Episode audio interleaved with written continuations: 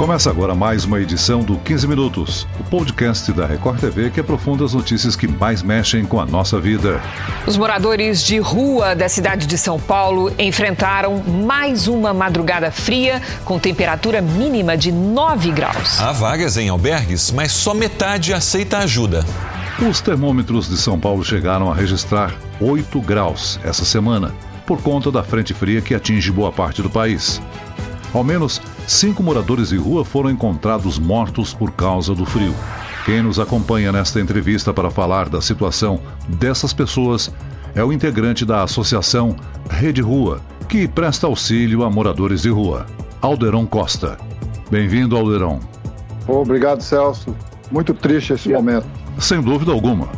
Aqui comigo também está a repórter Ingrid Gribel, que exibiu no Jornal da Record a situação desses moradores durante o frio. Olá, Ingrid. Olá, Celso. Ao menos cinco mortes registradas nos últimos dias, dias gelados aqui na capital paulista. Uma situação que preocupa bastante. São milhares de pessoas que moram debaixo de pontes, viadutos e marquises aqui na cidade de São Paulo. Muitas ONGs, muitos voluntários distribuem cobertores, distribuem alimentos, mas será que isso é suficiente? É um problema que se repete a cada ano. E é sobre isso que a gente vai falar hoje aqui no podcast. Alderon, eu gostaria que você desse um panorama do aumento da população de rua nesses últimos anos. Há mais famílias nessas situações de vulnerabilidade? Então, Celso, eh, nós tivemos um aumento eh, da quantidade de pessoas no geral. Né? Veja que em 2000, eh, a pesquisa oficial do, do Uh, da prefeitura deu 8.706 pessoas. 2009, 13.666. 2015, 15 mil pessoas. E agora, no final do ano passado, nós tivemos aí 24.344 pessoas, um aumento de mais de 53%. Você veja que nós estamos tendo aí um crescimento da população de rua muito grande, é muito grande, em relação inclusive ao crescimento populacional, que é um pouquinho menor, né? a relação é bem menor. E é, nós temos também um aumento da heterogeneidade, ou seja, da diferença. São várias é, pessoas que estão em situação de rua. Vai de famílias, né? Mãe com crianças, mãe, pai e crianças, é, o aumento de crianças e adolescentes na rua, né? o aumento também é, da, da, diferença. Né? Nós temos uma questão de gênero hoje muito forte na população em situação de rua e, claro, né, como a população brasileira mais pobre é negra, nós temos 70% da população em situação de rua negra também. Né? Isso é, é um sinal também dessa, desse, dessa discriminação estrutural que existe, desse racismo estrutural que existe no Brasil. Então, basicamente, nós temos esse aumento, que é uma coisa extraordinária, assim, e é uma questão que não é só da cidade de São Paulo, ela é mundial, né? ela é mundial. Então, isso está atrelado, sim, a uma estrutura é, econômica, uma estrutura da organização social é, é, da sociedade, né? Eu tenho números aqui sobre a pandemia e como ela tem afetado a população em situação de rua. De abril a julho, foram 286 contaminados. Isso os que foram identificados. E entre os hospitalizados, 28 mortes. O índice de letalidade é em torno de 10%, o dobro da população em geral. Como é que a gente consegue preservar essa população? Como é que a gente consegue proteger essa população, já que a higiene debaixo da ponte, debaixo do viaduto, é praticamente impossível? Então, Ingrid, a, a, a situação é, é, o seguinte: a gente já tem, vem falando há anos, a política é investir em moradia. Tem que investir em moradia, tem que investir em renda básica cidadã direta a pessoa, por exemplo, com esse é, recurso do, do, é, do, governo federal, muita gente conseguiu é, esse recurso e conseguiu alugar um quarto, conseguiu sair da rua. Então nós temos que investir nessas políticas mais efetivas, é, que dê mais qualidade. E o que nós temos hoje é o centro de acolhida como uma é, política permanente. Aí vem a pandemia, fala assim: você tem que ficar em casa, tem, tem que ter o distanciamento, tem que ter a higiene. As três coisas que na rua não tem, não tem. O distanciamento nos, nos centros de acolhida é quase impossível com a quantidade que tem de pessoas em cada centro e com a estrutura né, dos prédios, dos galpões e tudo mais. Então, tudo isso junto é, realmente é, provoca esse dobro de morte, que é um dobro de morte que nós estamos questionando. Nós não temos esses números exatos. Esses 28 que você falou, Ingrid, isso já vem desde maio. Você pergunta para a prefeitura, parece que de maio para cá não morreu mais ninguém. O formulário da vigilância sanitária não contém população em situação de rua. A saúde não conta a população de rua. A população de rua é invisível nos formulários da saúde. Isso é importante dizer aqui. Isso é uma luta que nós estamos fazendo, porque a gente precisa saber onde as pessoas estão doentes, de que estão doentes, é, de que estão morrendo, onde estão morrendo. Né? Se gasta muito recurso mas esse recurso não vem em benefício da sociedade. Então, isso é um questionamento que a gente precisa fazer. As próximas gestões que vão vir aí, eles precisam se capacitar mais, ter pessoas preparadas para enfrentar e dialogar com a sociedade, dialogar com quem está na prática, dialogar com as universidades, dialogar com a saúde. Isso é imprescindível para você ter uma política efetiva. Agora, Alderon, por que, que existe uma dificuldade tão grande em encaminhar essas pessoas aos abrigos? A gente sabe que as condições desses locais não são as ideais. Mas como é que o município pode fazê-los mais atrativos para que as pessoas não fiquem tão expostas, pelo menos nessa época do ano? Ô Celso, você sabe de uma coisa que, que São Paulo é, se eu não me engano, não existe um projeto de abrigo para a população em situação de rua pensado desde o início da estrutura até a sua composição geral. Não existe. São galpões adaptados. Esse é o primeiro problema. Eu lembro muito bem que, não sei se vocês já ouviram falar no Zakinash. Zakinash é um, era um prédio usado pela, pelo um órgão da prefeitura é, é que determinada, acho que em é, 2013, foi usado exatamente para poder acolher as pessoas no inverno. Mas são galpões enormes, né? Então lá fazia mais frio do que fora. Então as pessoas construíram dentro do abrigo os barracos de cobertor. Isso para mim foi o, o, auge. Falei, olha, é, precisa mudar. Então a primeira coisa tem que pensar essa estrutura de, de, de centros de acolhida. Não pode ser qualquer é, estrutura. A segunda é a questão de você ter uma equipe preparada para atender a população em situação de rua, né? É, você precisa é, saber lidar com as pessoas que estão alcoolizadas, as pessoas que têm conflitos. Quem está na rua, ele não está porque ele quer. E quando você está na rua, você cria algumas, alguns sistemas de sobrevivência. Então, uma pessoa que vai trabalhar com população em situação de rua, ele tem que saber lidar com isso e tem que ter muita generosidade e muito compromisso com o ser humano, né?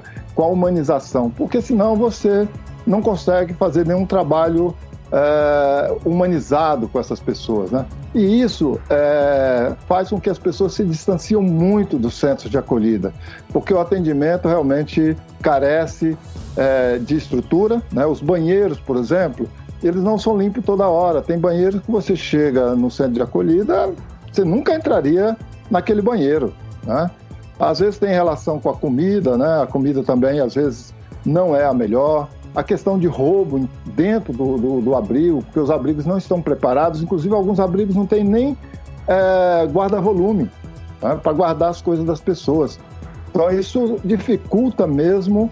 É, é, não é um local é, que as pessoas vão querer ir. Eles vão porque precisam e alguns realmente não aguentam ficar no frio na rua. Mas aqueles que aguentam, que tem um, um carrinho, que tem um cantinho já para ficar, eles preferem ficar na rua. E aí eu costumo dizer o seguinte, que eles não vão recusar mais é, não ir para o centro a partir do momento que os centros forem melhor do que a rua. Isso sim, aí a gente vai construir. E tem que ter proposta de saída, né? Porque a pessoa chega lá, ela vai ficar lá, né? Não tem uma proposta de construção, de, de possibilitar é, uma moradia, de possibilitar outras estruturas é, mais efetivas. E daí a gente está propondo, no lugar do centro de acolhida, você tem as repúblicas, né? você pode construir casas menores com 10, 15 pessoas, uh, você tem uh, as moradias alternativas, né? Tem uma que é fantástico, um exemplo que acho que levou três gestões para ser construído, são 30 vagas né? que é o Asdrubal do Nascimento. É um prédio que foi é um prédio estatal, as pessoas moram lá, pagam um aluguel simbólico, tem toda uma estrutura de acompanhamento, inclusive para ajudar a arrumar emprego, é, e acho que é, é, mais ou menos esses modelos que nós estamos buscando, um modelo que dê liberdade e dignidade para as pessoas. Alderon, o auxílio emergencial tem beneficiado essa população em situação de rua? Muitos não têm CPF, não têm RG, perderam todos os documentos. A Prefeitura de São Paulo anunciou que iria ajudar, indo em busca das certidões de nascimento. Isso de fato tem acontecido? Esse valor poderia ajudar essas pessoas que não têm teto, que moram debaixo de viadutos, de marquises? E a outra questão que eu tenho é que são muitos os desencontros. Essas pessoas, em muitos casos, são consideradas pelas famílias desaparecidas. Seria possível a criação de um cadastro para tentar identificá-los, para tentar fazer essa ponte com essas famílias que fazem buscas por essas pessoas que estão em situação de rua? Nossa, Ingrid, você tocou em dois pontos importantíssimos, que eu acho que é o auxílio emergencial. Ele foi super importante porque foi preciso vir a pandemia para se implantar essa renda básica cidadã. E ela tem um fator muito importante que é o fator da autonomia. Né? Quer dizer, a pessoa vai lá, pega o dinheiro e ele pode morar, ele pode gastar, ele faz o que ele quer com o dinheiro, ele se torna um cidadão. E aqui eu tenho que aproveitar a deixa sua, Ingrid, para falar, antes de falar do desaparecimento, falar do consultório na rua. Essa é a política que nós queremos. O consultório na rua é um exemplo. Eles, na pandemia, foi a política que funcionou e está funcionando. Acho que vale a pena a gente olhar com muito carinho para os consultórios na rua, que eles foram fantásticos. Em relação aos desaparecidos, eu acho que esse é um grande desafio. É um grande... Nós não temos nem noção da quantidade, mas eu concordo com você que é um desafio. A gente encontra a família, mas só depois que ele morre. Eu acho que nós temos sim que criar uma central de desaparecidos, uma central de documentos. Olha só, Ingrid, nós queríamos, inclusive, agora na pandemia, criar uma central de registros, né? Porque os registros de nascimentos hoje eles vêm é, digital, né? Então dá para você criar aí um banco de dados com todos esses registros. Então a pessoa perdeu o registro, nós precisamos fazer todo o processo de pedir uh, o, o certidão de nascimento dele lá na cidade dele. A gente tem um banco de dados que dá para verificar. Como é que uma pessoa pode ajudar nos cuidados aos moradores de rua? O ideal é buscar a orientação de uma ONG, como a, a Rede Rua. O que pode ser feito pela população para diminuirmos um pouco essa desigualdade? Na pandemia, nós tivemos um exemplo de solidariedade fantástico. A sociedade se voltou para a população em situação de rua, não para retirá-la da frente da sua casa, não para retirá-la da praça, mas se voltou para garantir a vida dela levando comida, levando cobertor, roupa. E é isso que nós queremos, né? Que a sociedade olhe para essas pessoas como ser humano, como ser humano como nós, né? Que a, a, possamos olhar naquele que está na rua o nosso espelho. Claro que isso não é uma coisa simples, né? Mas você saber o nome dele, você saber a história dele, mas acho que esse trabalho é muito importante. Para além disso, eu acho que nós temos aí os 156 da prefeitura. Se você ligar, eu peço sempre que anote o protocolo. Se a prefeitura não atender, esse, esse caminho você pode fazer. Você pode entrar no site do MP e mandar para o MP: olha, esse 156 não está funcionando. Nós temos que começar a tratar a população de rua como também recebedores de direito eles têm direito a esse atendimento, um, um atendimento de qualidade. Então a gente está fazendo isso também. Ligar para o SAMU, se ligar para o SAMU, anota o protocolo. Se não vierem, denuncia, né? porque assim a gente vai qualificando os serviços desses atendimentos. E acho que é importante cobrar políticas efetivas de saída da rua, políticas de moradia, políticas de como essa, né, do, do, da renda básica. Nós estamos defendendo muito isso, que a renda básica é um caminho, sim, das pessoas poderem sair da rua. E principal, Celso, não deixar as pessoas irem para a rua. Nós temos muitas pessoas em situação de rua que estão chegando, chegaram esse mês na rua. E chegaram por quê? Porque não podem pagar um aluguel. Então, acho que tem muita coisa para a gente fazer, né? mas a gente não pode olhar a população de rua com dó. Mas nós temos que olhá-la como recebedores de direito. Muito bem, chegamos ao fim desta edição do 15 Minutos. Eu agradeço a participação do integrante da Associação Rede Rua, Alderon Costa. Obrigado, Celso. Obrigado, Indy. Foi muito bom estar aqui com vocês, viu? E agradeço a presença da repórter da Record TV, Ingrid Gribel.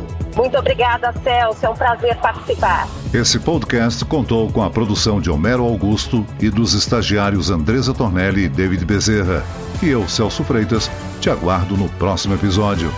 Até lá.